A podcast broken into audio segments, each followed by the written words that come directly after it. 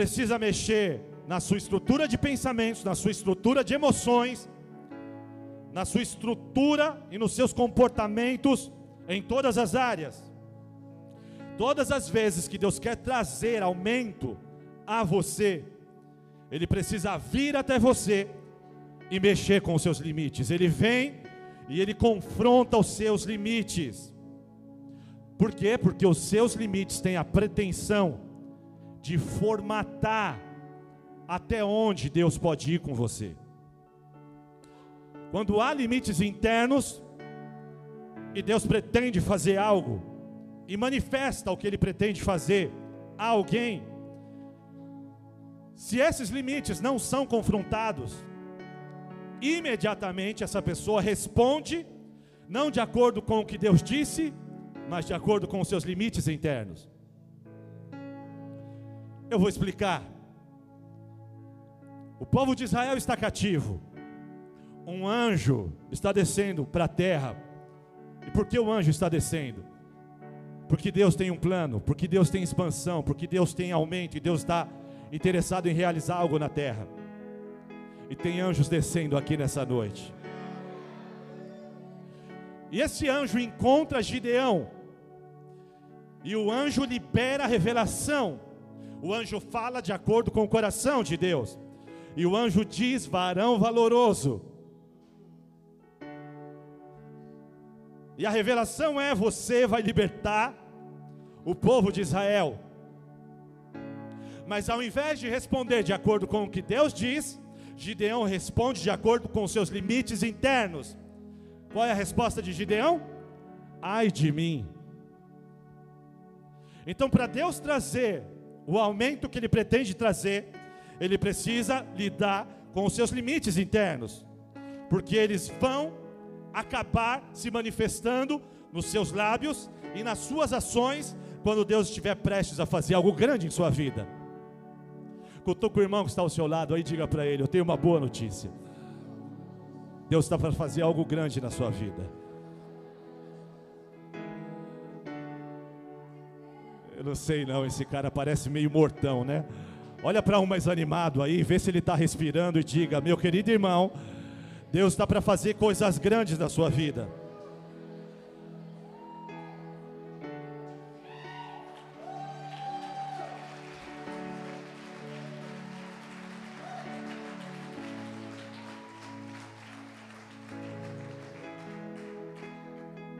Mas se há limites internos, as respostas são sempre as mesmas.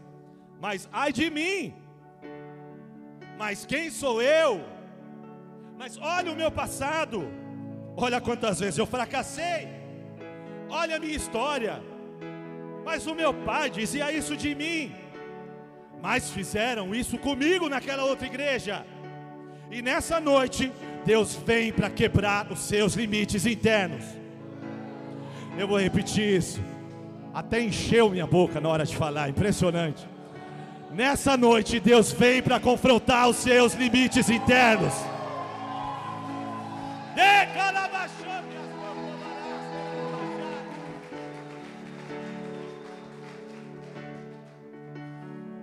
Porque o ponto é que os sonhos de Deus para você vão além dos seus limites. E Deus é Deus. Deus não vai se submeter aos seus limites. Ei, filho, estou para fazer algo grande na sua vida. Ai de mim, Senhor, comigo não dá, eu não presto, eu não, eu sou indigno, eu isso, eu aquilo. E Deus, ah, tudo bem então, filho. Quem sabe, né, em outra ocasião. Tchau, filho. Deus não está nem aí para a sua resposta. Ai de mim, ai isso, ai daquilo. Deus vai mexer com seus limites internos.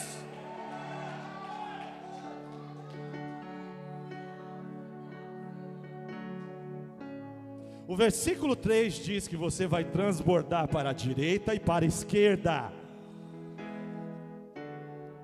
Uou! Meu Deus. Deus visitou o seu futuro, fez uma visitinha no seu amanhã e veio hoje no seu presente te dizer que você é maior amanhã do que você é hoje. E no seu amanhã, Ele te vê maior do que as guerras que você enfrenta agora. Eu não sei o que você está passando. Bom, muita gente me diz todas as lutas que estão passando, mas é impossível saber de todas. Mas Deus está falando com você nessa noite. O seu amanhã traz grandes surpresas. E Deus está hoje no seu presente ministrando o seu coração, porque Ele já viu o seu amanhã. E Ele está te informando: você é maior do que tudo que você enfrenta hoje, você é maior do que essa enfermidade, você é maior do que essa crise financeira, você é maior do que esse momento difícil do casamento. Eu visitei o seu amanhã, filho, e eu estou hoje te dizendo: você vai transbordar. Você vai transbordar, você vai se tra você vai transbordar para a direita e para a esquerda.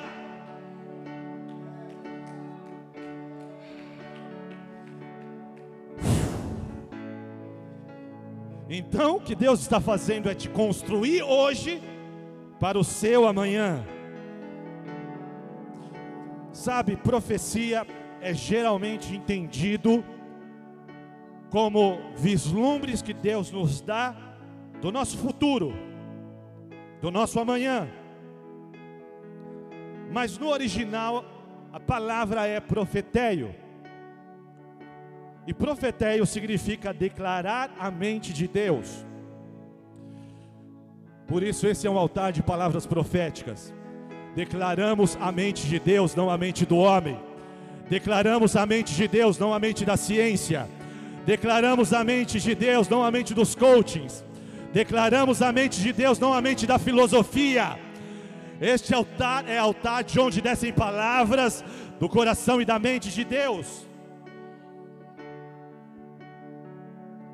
declarar a mente de Deus vai muito além de falar sobre o seu amanhã ou sobre o seu futuro, porque a mente de Deus é eterna.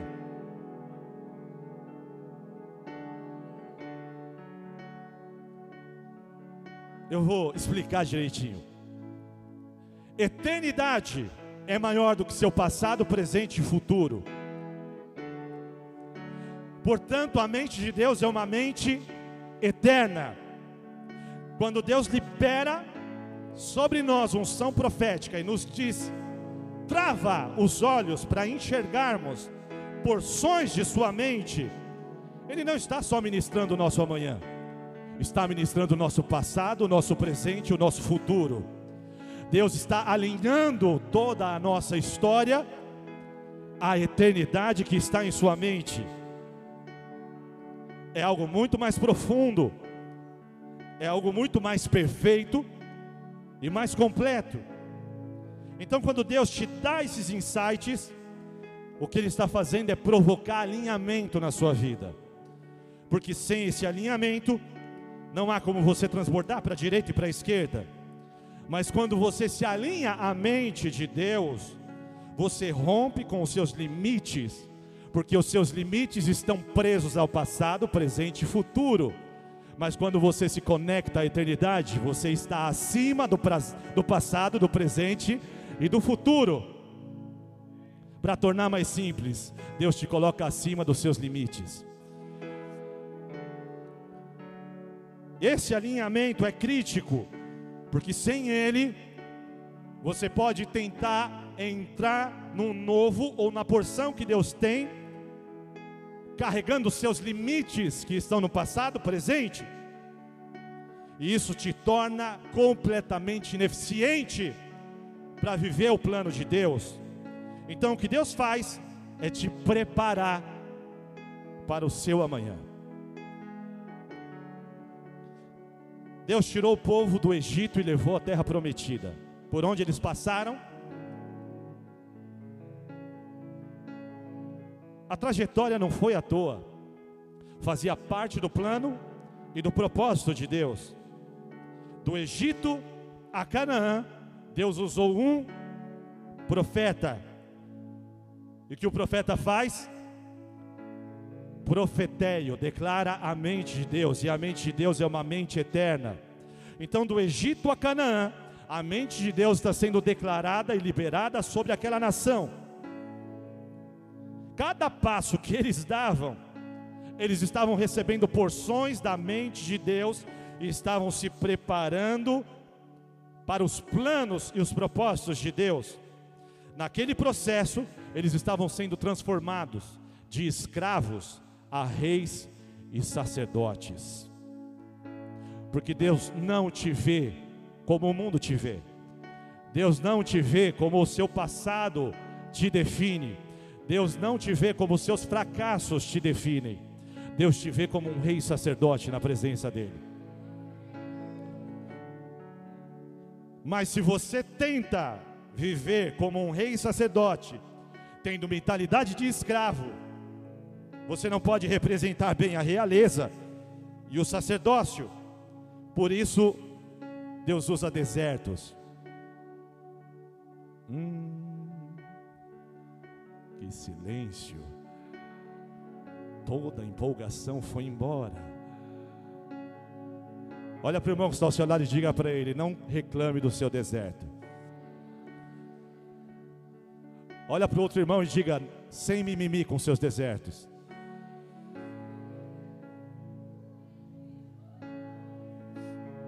Sabe, na mente de muita gente, o deserto é um lugar de sofrimento. Deus está punindo o povo, Deus está me punindo ao me colocar no deserto. Deserto não é lugar de sofrimento ou de punição. O deserto é lugar de impossível. Impossível sobrevivência. Impossível proteção. Impossível encontrar água. Impossível se aquecer no deserto. Impossível sobreviver ao sol do deserto. Impossível encontrar alimento no deserto. É um lugar de impossíveis. É uma travessia impossível. E é exatamente por isso que Deus te leva para o deserto. Porque no deserto Ele começa a treinar você.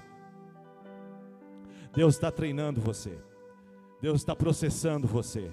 Cutuca dois ou três irmãos aí, diga para ele: Deus está processando você no deserto. Que treino é esse, pastor? Deus está processando você para desenvolver uma mentalidade sobrenatural. É impossível atravessar o deserto, mas Deus está conosco, e há uma nuvem, uma nuvem de glória, e há uma coluna de fogo. É impossível encontrar água, mas Deus tira a água da rocha. E todas as vezes que sentimos sede, Deus trará água de forma impossível e sobrenatural é impossível encontrar pão, mas Deus trará de forma sobrenatural o pão do céu, e o impossível se tornará possível. Mãe, o que, que tem para o café hoje? Está pronto o café, mãe? Espera aí, filho, que Deus acabou de abrir o céu e o maná está caindo agora. Eu vou no quintal buscar. E então era normal viver impossíveis, era normal viver cura, era normal ver a glória de Deus no céu e na terra, era normal ver Deus realizando coisas que nenhum homem poderia realizar. Portanto, Deus te leva para o deserto, porque você não vai aprender o que você precisa aprender nos meios acadêmicos, mas nos meios desérticos ali Ele vai te treinar nos impossíveis e no sobrenatural. Mas eles não poderiam experimentar essa mente, essa mentalidade sobrenatural, se eles se voltassem para os seus pecados, porque a mente de Deus não é só sobre as coisas que Ele pode fazer, mas é sobre o coração dele, a vontade dele, o plano que Ele tem para você. De maneira que dizer quero viver o sobrenatural, mas há certas partes da mente de Deus que eu não concordo e que eu não quero praticar em minha vida. Você não pode andar com Deus pela metade. É tudo ou nada. Não tem uma parte de Deus que você seleciona e diz, eu gosto disso, e outra parte você diz, bom, eu não gosto disso. Ou você é completamente apaixonado por Ele, ou você é só um simpatizante de religião. Mas essa é uma casa de adoradores. Essa é uma casa de adoradores. Há corações aqui que entraram no vale da decisão e gritaram tudo para Jesus. E quando eles tentavam selecionar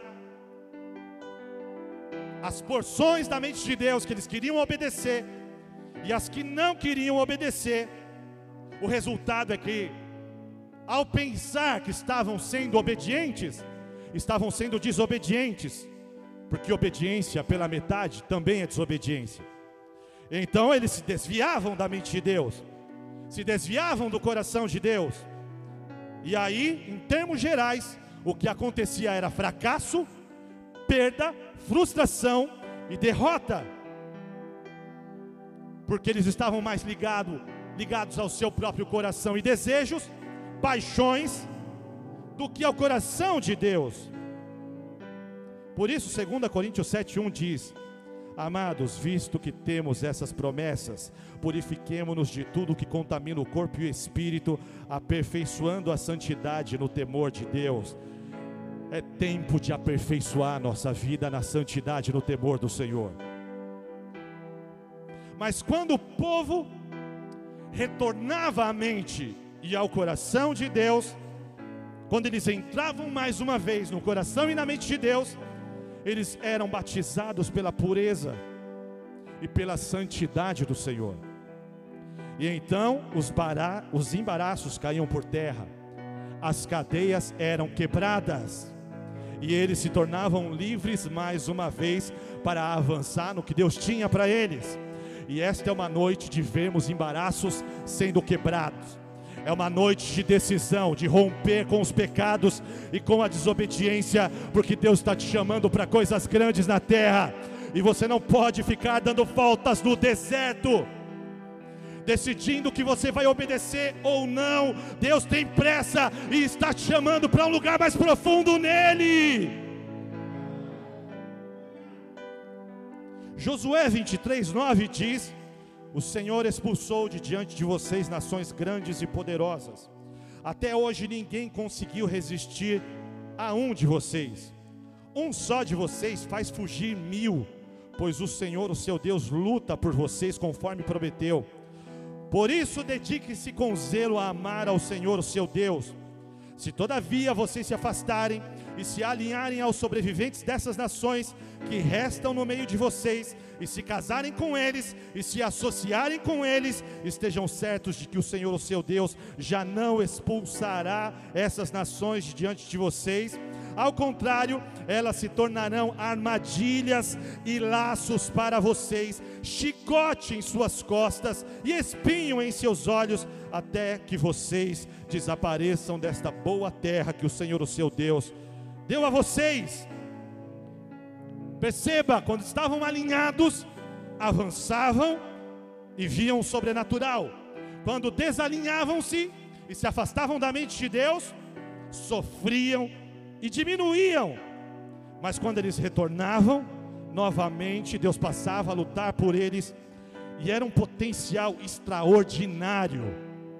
O alinhamento produzia algo grande. Um só equivalia a uma vitória de mil. Diga para o irmão que está ao seu lado. Não zomba de mim, não, viu, irmão? Aqui não é pouca coisa, não.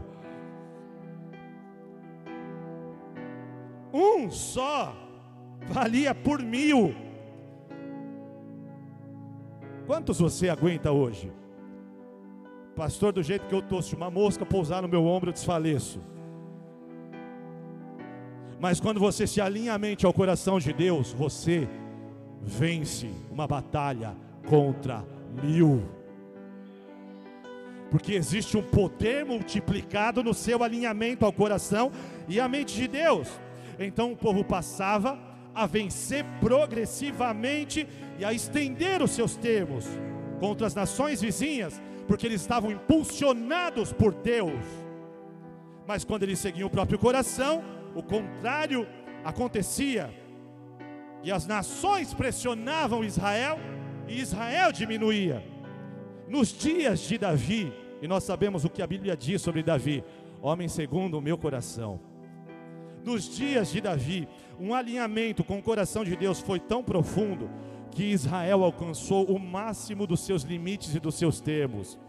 Eles ampliaram como nunca haviam ampliado na história, mesmo nos dias de Josué, não houve conquista tão grande como nos dias de Davi. E Deus está te chamando para um alinhamento nessa noite aquilo que os seus avós não alcançaram, aquilo que os seus pais não alcançaram, aquilo que nunca aconteceu na sua história ou na sua linhagem. Deus está procurando um homem segundo o seu coração, porque Ele vai estender os seus termos.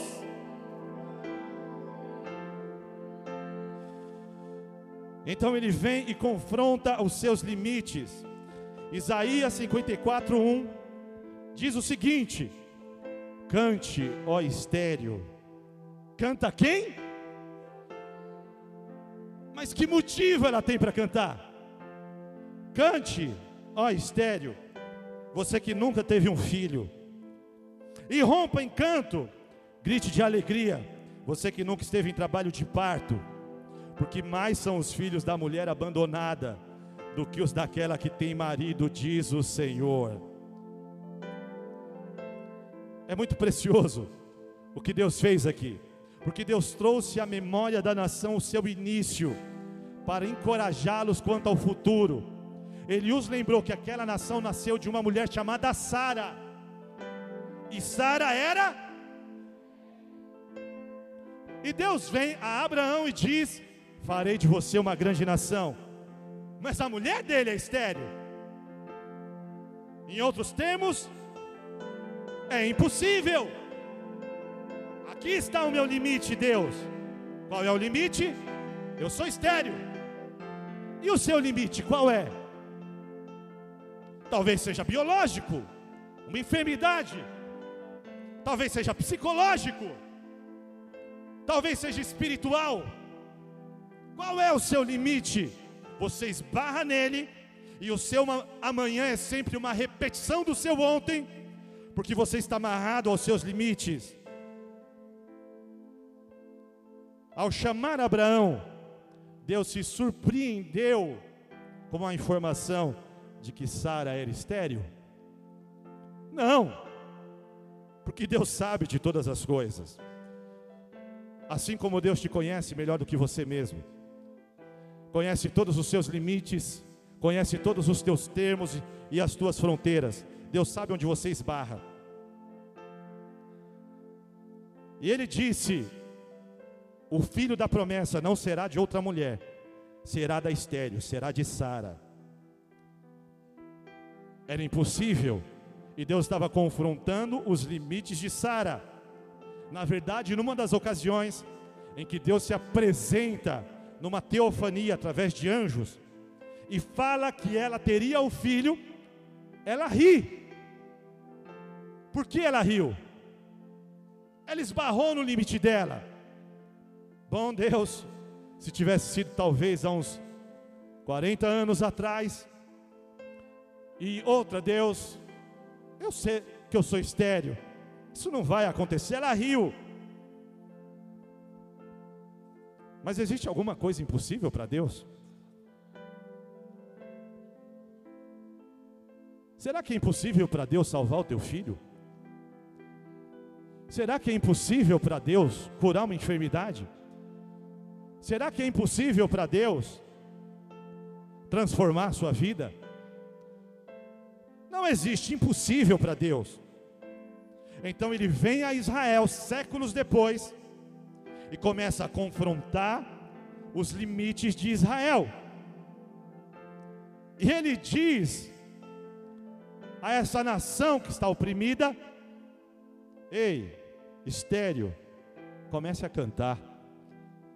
Ei, você que nunca teve um filho, irrompa em cântico e cante de alegria. Mesmo você que não teve filho, cante de alegria, porque Os filhos da estéreo serão mais do que os filhos da que pode dar a luz. Porque os filhos da abandonada serão em maior número do que os filhos daquela que tem marido, diz o Senhor. E aí ele continua dizendo: alarga o lugar da sua tenda, estenda bem as cortinas da sua tenda, não o impeça. Cutuca o irmão aí do seu lado e diga: você não pode impedir. Estica as suas cordas, firme as suas estacas, pois você estenderá para a direita e para a esquerda. Ele está lidando com uma nação com mentalidade de limites, de limitações. E ele diz: Seus descendentes desapossarão nações e se instalarão em suas cidades abandonadas. Ei, seus filhos estão chegando. Deus vem, Deus provoca aquela nação, e Deus diz: o tempo de cantar é esse. Não é quando a vitória chegar, é para começar a cantar antes de acontecer. Não é quando o milagre acontecer, é para começar a cantar antes do milagre se materializar. Não adianta você louvar quando a cura já aconteceu. Eu estou procurando pessoas que vão romper em cânticos de alegria antes da cura acontecer. Ele diz: Você não vê, eu estou vendo. O que você está vendo, Senhor? Seus filhos estão chegando. Oh, mas Deus, eu sou estéreo. Não, você não é estéreo. Comece a romper em cânticos de alegria. Eu estou vendo, eles estão chegando e são em maior número. Eles são em maior número. É como se ele dissesse: mova-se. Grita comigo: mova-se. Mais forte: mova-se. Mova-se não pelo conhecimento dos seus limites, mas pela fé em minha palavra, pela fé em meu poder, porque eu posso levar você a lugares aonde você nunca esteve. Eu posso te dar poder para fazer coisas que você não conseguiria fazer. Eu posso realizar coisas em sua vida que estão acima dos seus limites. Então Deus está provocando você agora, no meio das suas limitações está provocando você agora, no meio da sua condição opressora e aflitiva. Mas eu sou estéreo, e aí você troca o estéreo por sua limitação, por seu limite. E Deus está dizendo a você: é hora de se mover, e não é hora mais de falar sobre o quão você é limitado. É hora de você se mover por fé em minha palavra. Mas Deus, eu sou estéreo. Eu não posso ter filho. Sim, ter filho é meu assunto. Você não pode ter filho, mas você pode escrever canções sobre os filhos que eu vou te dar. Não, não, não, não. Você pode escrever canções sobre os filhos que eu vou te dar. E você pode cantar essas canções. Mas não é cantar igual alguns irmãos da igreja que parece que eles estão mortos no culto. Deus está falando, é para irromper em cânticos de alegria. Eu vou te dizer uma coisa: se a gente tivesse um vídeo de como você pulava no carnaval, nós saberíamos o seu potencial de adoração. E se você era assim no mundo, você tem que ser dois loucos e meio agora no reino de Deus.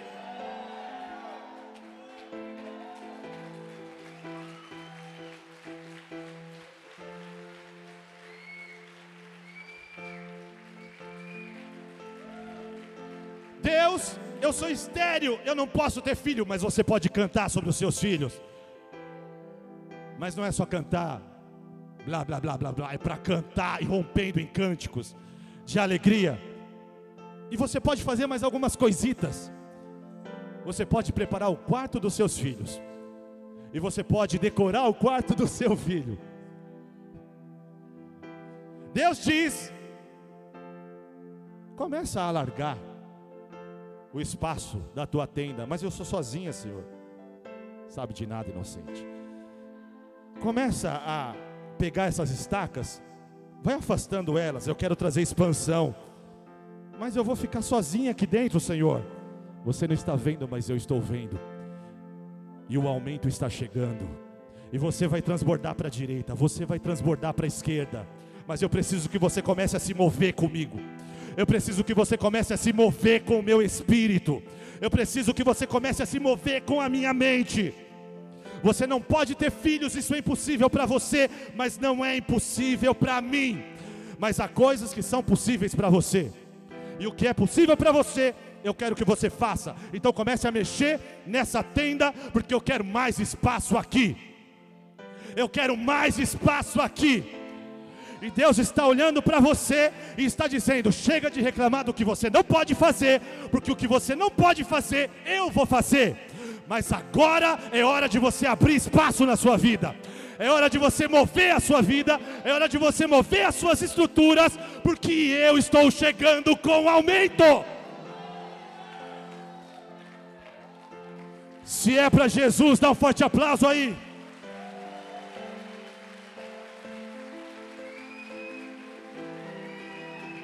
Era la bachaca, tara la bachobriando, ora la bachobrie. Era la bachobriando, ora la bachobra la basobrie.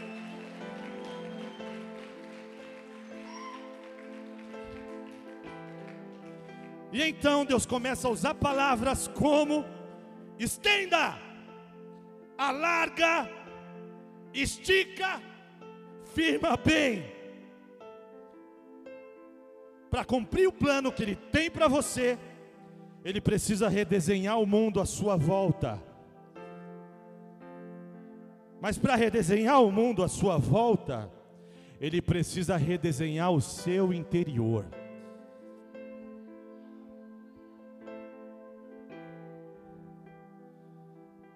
E para redesenhar você, Ele precisa estender você. E Ele precisa alargar você, e Ele precisa esticar você, e Ele precisa firmar bem você, porque você vai trazer para fora aquilo que Deus fez dentro de você. Você vai trazer para o mundo ao seu redor aquilo que Deus trouxe como realidade para o seu interior. Então você que sempre pensou que estava no seu limite, descobre que você pode se estender a um lugar aonde você nunca chegou. Você que estava limitado no seu espaço, nunca imaginou poder aumentar, você começa a se alargar em crescimento. Você que sente que estava no máximo da sua tensão, Deus começa a te esticar mais. Me estica, Jesus, aleluia. Quem aqui já afinou instrumentos de corda? Teve aquele momento em que você está pondo pressão na tarraxa, o tom ainda não está bom e você está ali quase fechando o olho, angustiado, vai quebrar a corda em qualquer momento. E você está assim. Deus não estica mais, porque eu vou arrebentar a qualquer momento. Mas Deus está, ainda não chegou no tom. Ainda não chegou no tom. Bom Deus, é sério. Não dá mais, Deus. Calma, filho, mais um pouquinho. Então ele fecha o olho, igual você faz no seu violão, mais um pouquinho. E aí ele toca. O tom ainda não está bom, filho. Mais um pouquinho. Deus está esticando você, porque Ele precisa da atenção certa. Ele precisa do tom certo. E Ele está preparando você para tudo aquilo que Ele vai fazer em sua vida. Você que era inconstante, percebe que agora tem uma base sólida da palavra e você se torna alguém firme na sua jornada, no seu caminhar, porque Deus está redesenhando você por dentro, e ao te redesenhar por dentro, Ele está redesenhando o mundo à sua volta. Estou convencido de que aquele que começou a boa obra em você, vai completá-la até o dia do Senhor Jesus Cristo. Eu estou convencido de que aquele que começou a boa obra em você vai completá-la até o dia do Senhor Jesus Cristo. Levante a sua mão, feche os teus olhos.